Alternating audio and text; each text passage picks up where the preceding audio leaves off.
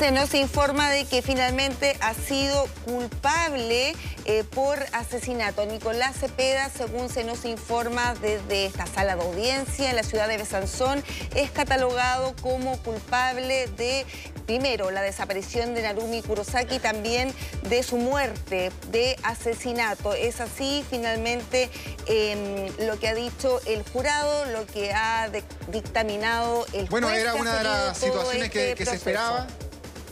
Eh, ahí me dice la, información de, cuánto sería la condena. Efectivamente, ya es declarado culpable, probablemente no de manera 28 años, ya lo que me confirman, de, es la sentencia entonces que se da para Nicolás Cepeda, una sentencia bastante alta, no el caso de una cadena perpetua, como se había pedido por parte de la Fiscalía y de la parte querellante, pero sí es una sentencia bastante grande, 28 años entonces de cárcel, es lo que han decidido los jurados y también los jueces aquí en Besanzón.